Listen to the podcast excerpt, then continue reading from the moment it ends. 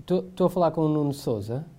Sim, eu próprio. Olá, muito boa tarde. Chamo-me Pedro Rios. Eu sou jornalista, estou a ligar do Jornal Público. Ah, sim, Estou a sim. telefonar por, por causa do depoimento que enviou para a nossa página especial sobre o aumento do custo de vida. Uhum. O Nuno envia-nos uma história sobre a sua pequena vinha familiar. Onde é que ela fica? A minha vinha fica, hum, fica numa localidade da freguesia do Pinhal Novo. Portanto, o Conselho de Palmela, Distrito de Setúbal. Eu até comecei ali com uma breve história de, daquilo que tem, que tem sido o impacto no meu trabalho normal. Isto, se calhar, era daquelas coisas que toda a gente falava e achei interessante dar ali um, um input sobre uma realidade, que é a questão de, dos produtores. Meu nome é David Pontes e está a ouvir o P24. Este é, de certa forma, um episódio especial do seu podcast. Uma oportunidade para olhar por dentro a nossa atividade jornalística, perceber um trabalho em que o público e os seus leitores têm apostado. O trabalho é um digital interativo, chama-se Contas à Vida, enfrentar a inflação e pode ser acedido através do nosso site, sendo um belo exemplo dos novos formatos e das novas formas de fazermos jornalismo. Para já, vale mesmo a pena sublinhar que este é um trabalho que conta com a colaboração dos nossos leitores. Sem eles não seria possível. E não é na posição de quem se disponibiliza para responder a perguntas, mas de quem está disponível para dar um passo em frente e contar a sua história num exercício que nunca é muito fácil, o de darmos a cara para relatar os nossos próprios problemas.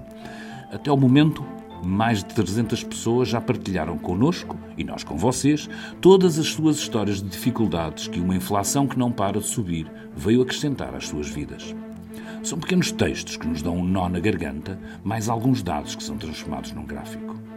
Alguns destes textos têm só um nome, alguns deles têm um rosto e mesmo um vídeo.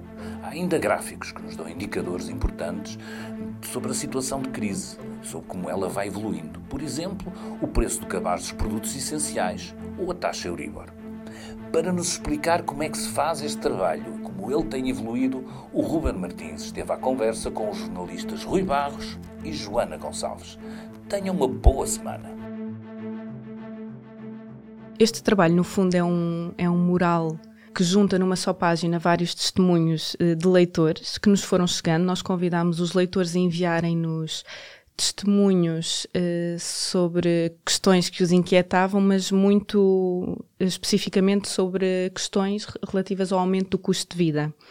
Uh, e qualquer pessoa que visita a página vai encontrar testemunhos que variam desde aumentos no, no custo de habitação, aumentos em idas ao supermercado, ou mesmo questões mais, não queria dizer básicas, mas podem parecer supérfluas, que não são, como por exemplo pessoas que deixaram de ter momentos de, de lazer, reduziram viagens ou idas ao cinema. Na prática, este é um trabalho que é bastante colaborativo, porque depende também da participação dos leitores. Como é que vocês têm apelado a esta participação da parte dos leitores e como é que os leitores têm respondido, não é? Sei que já receberam mais de 300 uh, respostas. Sim, já recebemos mais de 300 respostas, que nos deixa muito muito felizes porque quando lançámos este desafio aos nossos leitores ficámos sempre na expectativa se seria algo que quereriam partilhar connosco ou não.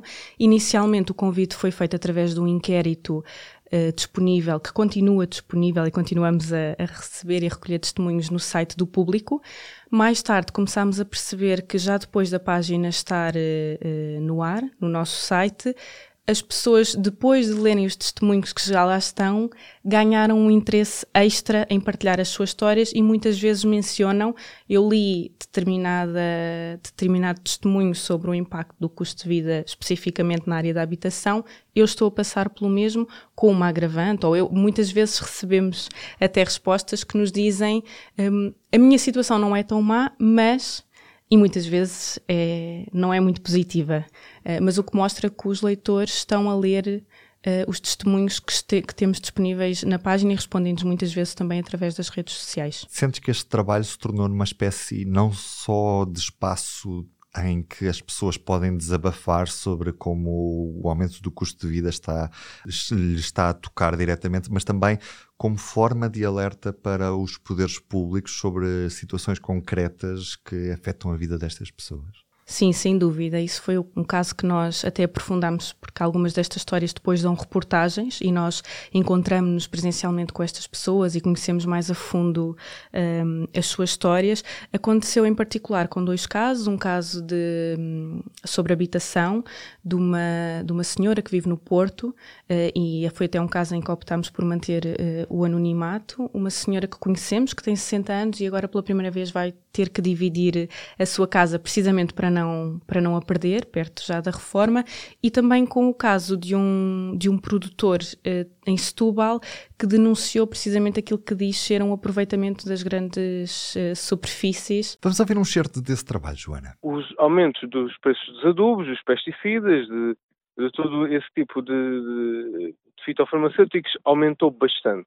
No entanto, nós vendemos a, a uva toda e a adega está a pagar ao mesmo preço, em alguns casos até menos. E o, o vinho, quando nós compramos no supermercado, está, muito superior.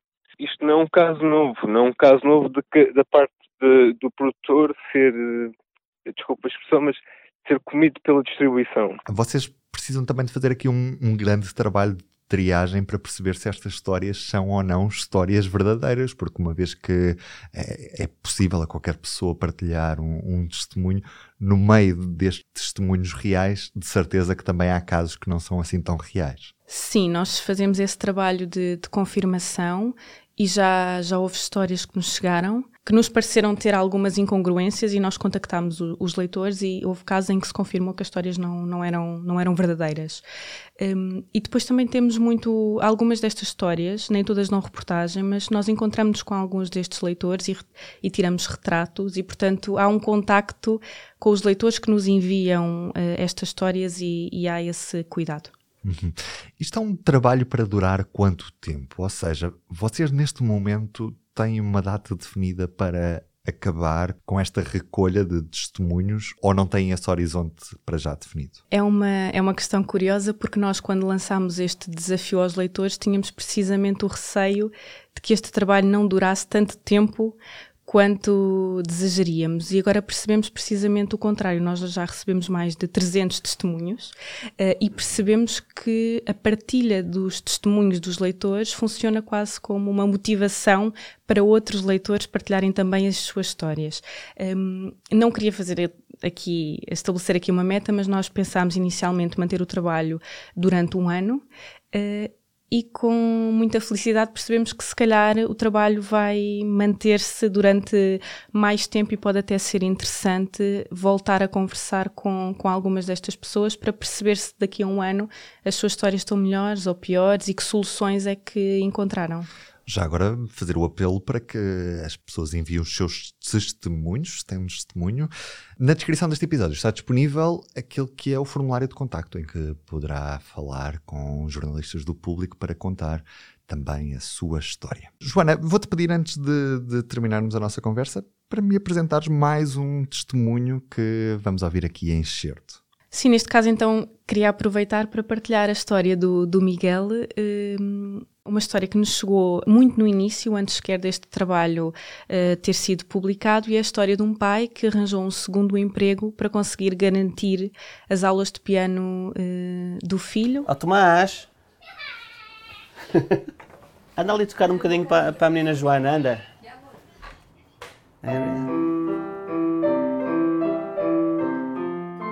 O Tomás uh, tem 9 anos, ele estuda no Conservatório de Música do Porto toca viola de arco no conservatório, só que ele tem um gosto uh, uh, pelo piano. E daí um, uh, eu começar a fazer as entregas na Uber Eats, porque apesar de eu ter um trabalho, o ordenado não é por aí fora, tinha que arranjar alguma coisa mais para poder continuar a dar este, este, este gosto que tem de ter aulas de piano.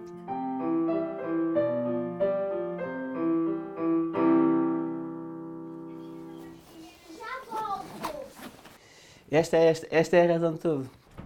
É este pequenito. Já agora, isto também acaba por ter jornalismo de dados. O Rui Barros tem estado a colaborar contigo para fazer este, este trabalho.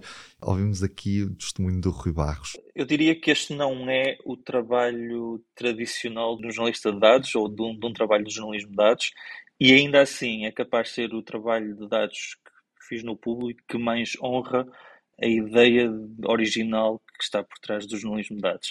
Porquê? porque uh, na prática isto nasce com um inquérito. Uh, nasce com um inquérito, no fundo, nós estamos a transformar aqueles testemunhos em dados. Uh, fizemos um trabalho, foi um trabalho difícil, a própria elaboração do inquérito. Uh, por exemplo, tive a ajuda, tive a ajuda de uma professora universitária que teve, que teve, teve a olhar comigo para, para aquele inquérito, uma professora de Ciências Sociais, professora Sandra Marinho, uh, da Universidade do Minho, que esteve a olhar para, para o inquérito comigo, a pensar, ok, como é que podemos, uh, que género de perguntas é que podemos fazer, que no fundo, que indicadores é que nós queremos recolher. Esse foi o primeiro passo, foi no fundo uh, arranjar aqui uma forma de recolher dados que quando pensamos em dados normalmente pensamos em números, não é? Uh, mas uh, tudo, tudo pode ser dados, não é? Uh, e testemunhos como estes são em si também, também dados. Por isso, não só o campo de testemunho, onde as pessoas tem um espaço para dizer aquilo que tem sentido, não é? Que tem, como é que tem sentido este, este aumento do custo de vida. Mas depois também procuramos encontrar outros indicadores que pudéssemos fazer alguma coisa, nomeadamente uh, perguntas como onde é que tem sentido mais o aumento, não é? E fizemos uma, temos algumas visualizações de dados que resultam desse próprio inquérito uh, que fazemos aos nossos leitores. O trabalho não tem a pretensão de querer ser uma amostra representativa, isto para, usar aqui um, um, termo, um, termo, um termo muito, muito querido até à academia, muitas vezes, não é? Ou seja, não, não, o objetivo não é aquilo ser um, uma amostra representativa. Sabemos que é uh, uma amostra de pessoas que encontraram aquele inquérito, que leem o público e que decidiram partilhar uh, a, sua, a sua opinião, o seu, nem, nem diria a sua opinião, mas as suas histórias e aquilo que, aquilo que, como é que têm sido afetadas. Portanto, sabemos que não é representativa, não tem a pretensão de ser, não tem esse objetivo. Sabemos que é válida no sentido indica que aquelas, como é que aquelas pessoas, em concreto, aquelas as mais de 300 pessoas têm, têm, têm vivido, vivido este, uh, este aumento do custo de vida.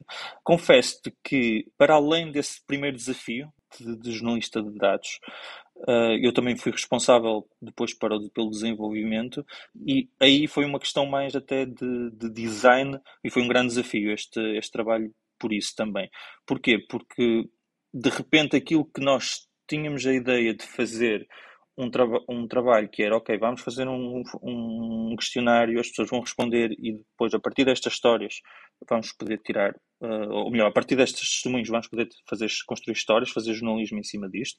Começamos a perceber que, ok, estes testemunhos são todos eles válidos. Alguns são interessantes para uh, fazer histórias jornalísticas em cima deles, mas a dimensão de muitos daqueles, uh, daqueles testemunhos era relevante, acima de tudo porque revelam como uma coisa tão quase abstrata como a inflação, não é? Que é um termo que vemos uh, que aparece nas notícias, toda a gente sabe, ou toda a gente tem mais ou menos noção do que é que estamos a falar quando falamos de, de inflação, mas tem muito mais interesse uh, perceber como isto afeta as pequenas coisas uh, de algumas pessoas. Vídeo, texto, áudio, jornalismo de dados, estamos em todas neste trabalho multimédia que pode ler em público.pt. E antes de terminar este primeiro episódio da semana, os destaques da edição do público desta segunda-feira com o acesso à bonificação de juros no crédito à habitação, que será mais difícil.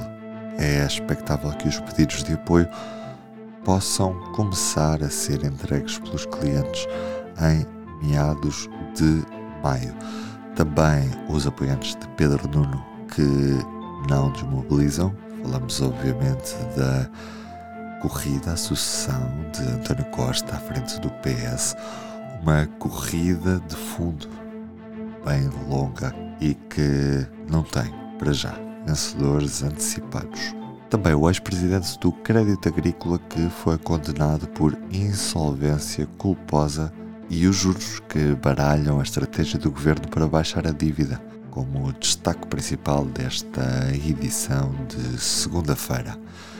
Rui Barros, Joana Gonçalves como convidados, David Pontes fez a introdução, eu sou o Ruben Martins, estou de regresso amanhã. Até lá, tenha uma boa semana.